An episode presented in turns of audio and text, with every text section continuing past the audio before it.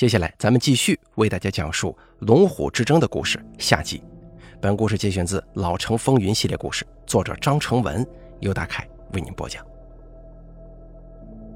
后来我听刘凯元派去的人说，他们打出两枪火药的时候，自己的手臂都被震麻了，而火药枪扩散范围很大，被击中的二老头部瞬间被轰成烂泥，又由于高温升腾起了一阵血雾。而正是这团血雾，彻底打开了济南全面打黑的号角。出事之后，当地派出所很快赶往现场，确认死亡的就是胡海的父母，但是没有见到胡海，报案的是邻居。而凶手还在现场留下一张字条，上面写着对胡海示威的话。我可以想象胡海得知之后的场景，父母被杀，可谓是血海深仇了。案子很快被移交到天桥区所属管辖的市第三刑警支队。第三刑警支队的队长我认识，是在监狱里认识的。那可真是一个浑身正气的人，个子高大，一脸刚毅，名叫王波。我们犯人都叫他王队长，私下喊他王铁腕，因为据说他审犯人的手段是很残忍的。我所蹲的号子里被他审过的都是谈波色变。可见其人嫉恶如仇啊！刘凯元知道这案子归王波查的时候，也在心中发了毛。他很快找到了我，我不知道他从哪里得到的消息，得知我在监狱里结识了王波。其实也不能说是结识，我与王波的关系只能算是点头之交。毕竟在号子里我是犯人，人家是人民警察，要是跟我搭上关系，那还得了啊！我认识王波也是巧合，在一次出工的时候偷懒儿，正巧被路过的王波撞见。当时我真是面如死灰呀，我以为自己要尝一尝阎王爷的手段了。但那天呢，不知道是王波心情好，还是刚刚破了案，他没有为难我，而是跟我多聊了几句，询问了一下情况。没想到我的名号他也听说过，纹身大师许文玉，谁不知道啊？这是他当时的原话。就此啊，我当时揣测他肯定也知道一些道上的情况。随后我们又聊了一些其他的话题。他喜欢历史，我就说了一些关于刺青的历史。说到岳母刺字的时候，他甚是激动。从那我就觉得，这个王波天生就是一个干刑警、抓罪犯的料。所以对于我们这种人，招惹到王波，只能得到最坏的下场。我对刘凯元说：“收买王波比登天还难。”又说了一下我跟王波所谓的交情，其实对刘凯元一点用也没有。他听完显然有些发怒，但更多的是惶恐。在那个年代，说句实话啊，黑白两道之间很是复杂，有一些人的关系网是很广的，所以平时打打闹闹不会惹出什么大麻烦。对于刘凯元这种大哥，那更不必多说。本来这次的事件当中，刘凯元可以全身而退，但是他忽略了，当时上头已经下达了死命令，要求全国各省对黑恶势力零容忍，要把黑恶势力连根拔起。刘凯元似乎也是得知了一些内情才来找我的，从他的话中，我隐隐听出，济南警方想借这次杀人事件，把他跟胡海都给揪出来。要是就罪论罪。刘凯元是够被枪毙好几回的，更别提这回又碰上王波这一位天不怕地不怕的主。我看着刘凯元担忧的样子，忍不住安慰了几句。毕竟啊，我刚出狱的日子，多亏有他帮衬，才熬了过来。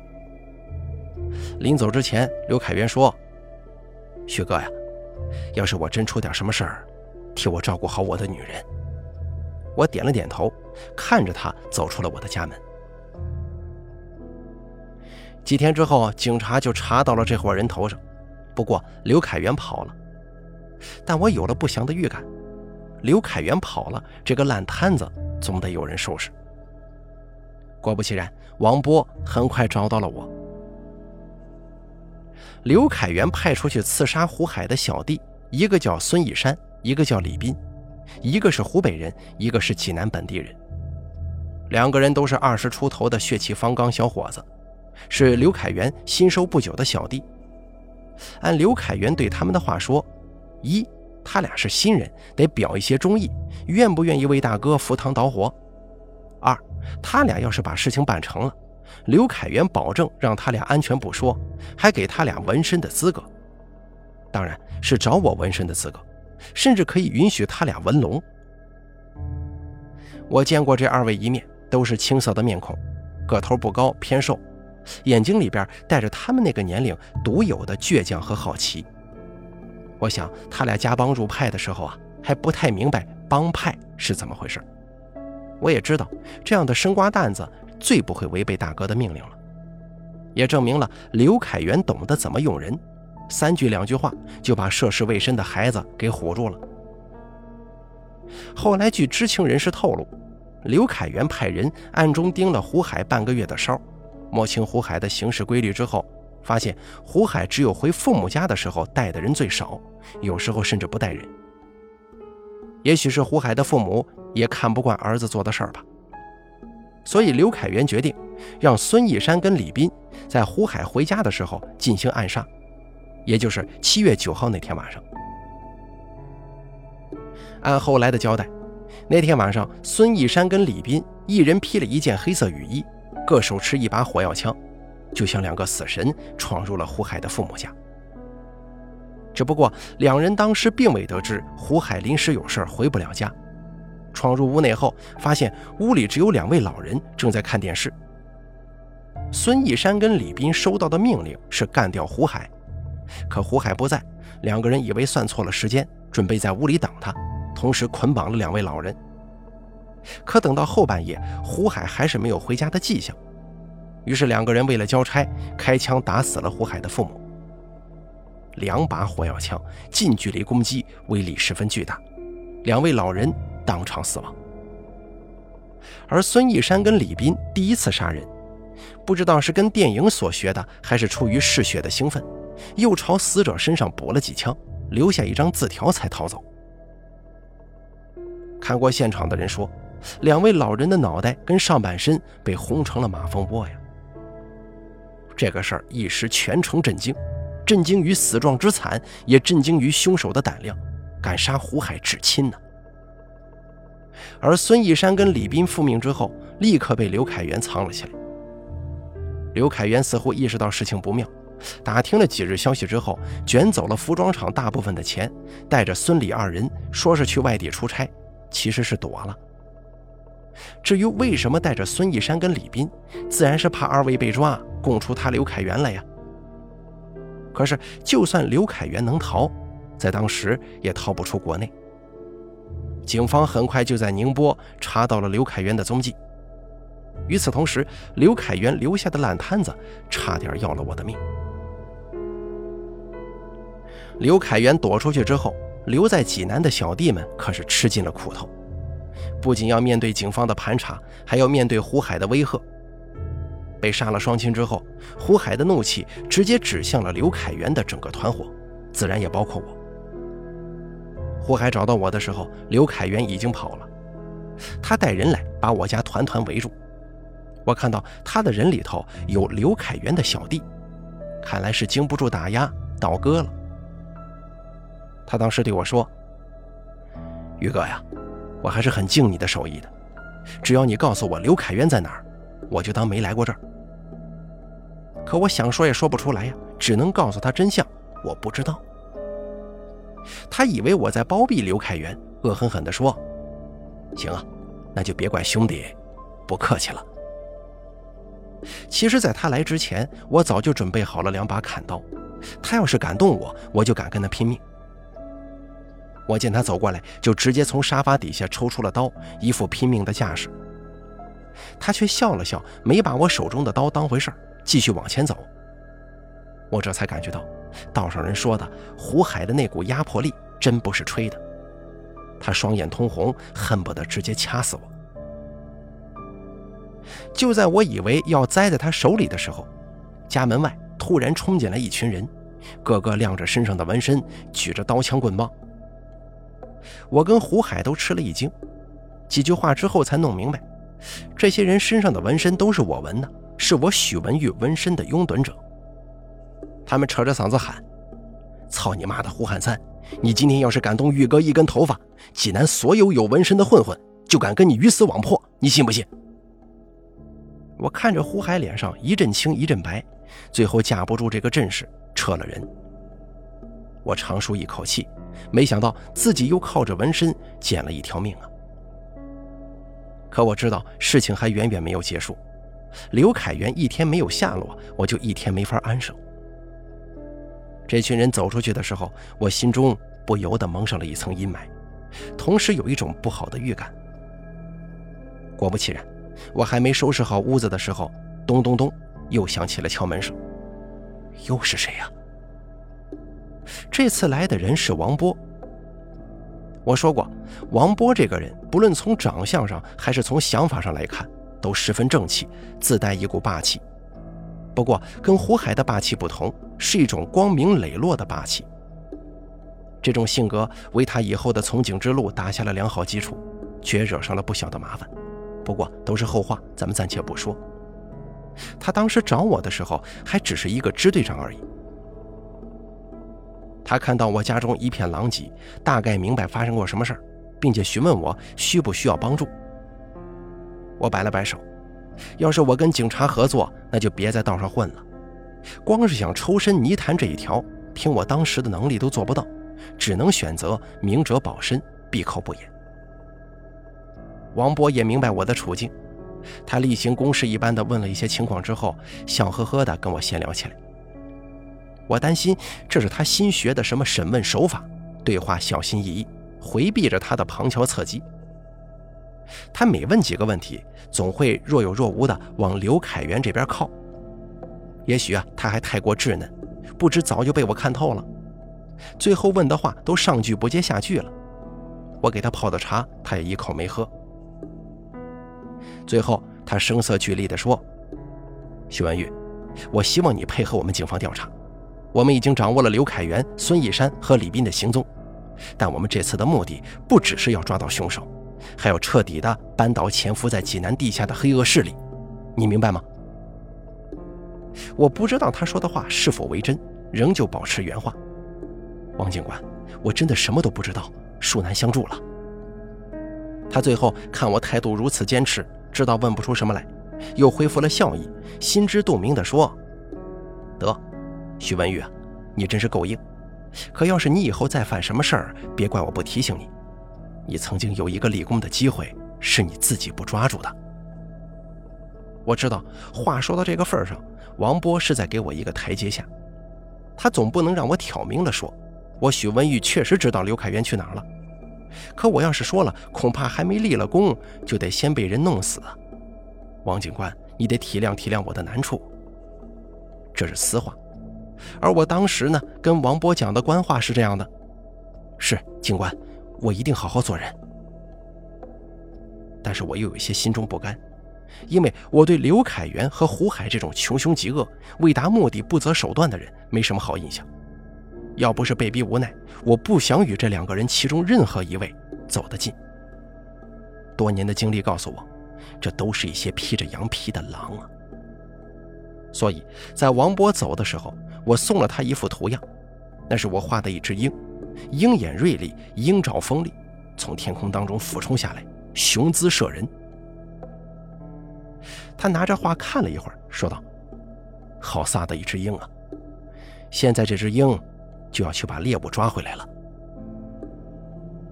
他走后，警方就实施了对刘凯元的第一次抓捕，但结果不尽如人意，还损失了一名警察。警方顺着线索摸到宁波，确定了刘凯元的宾馆之后，实施抓捕。可是没想到，刘凯元买早餐的时候，无意间从人们的谈话当中听到附近警车变多的消息。心思细腻的他，直接选择了逃走。警方抓捕的时候，只抓到了在宾馆当中尚不知情的孙义山和李斌，而且当时孙义山跟李斌的身上还携带着枪支，与警方发生了激烈冲突。其中，孙义山跟一名刑警受了重伤，不治身亡，而李斌直接被判了死刑，审都没审。至于逃亡的刘凯元，这下子真没人知道他去哪儿了。但我隐隐觉得他迟早要回来，因为他临走之前跟我说过，要是他真的出了什么事儿，托我照顾好他女人。我把这层意思也不经意间似的透露给了王波。其实不用我透露，了解刘凯元的人都知道，他是很疼他的女人的。刘凯元也算是个汉子，不论在外头干什么事儿，绝不让自己的女人沾上一星半点所以，就算刘凯元逃亡失败被抓，也不会连累到自己的女人。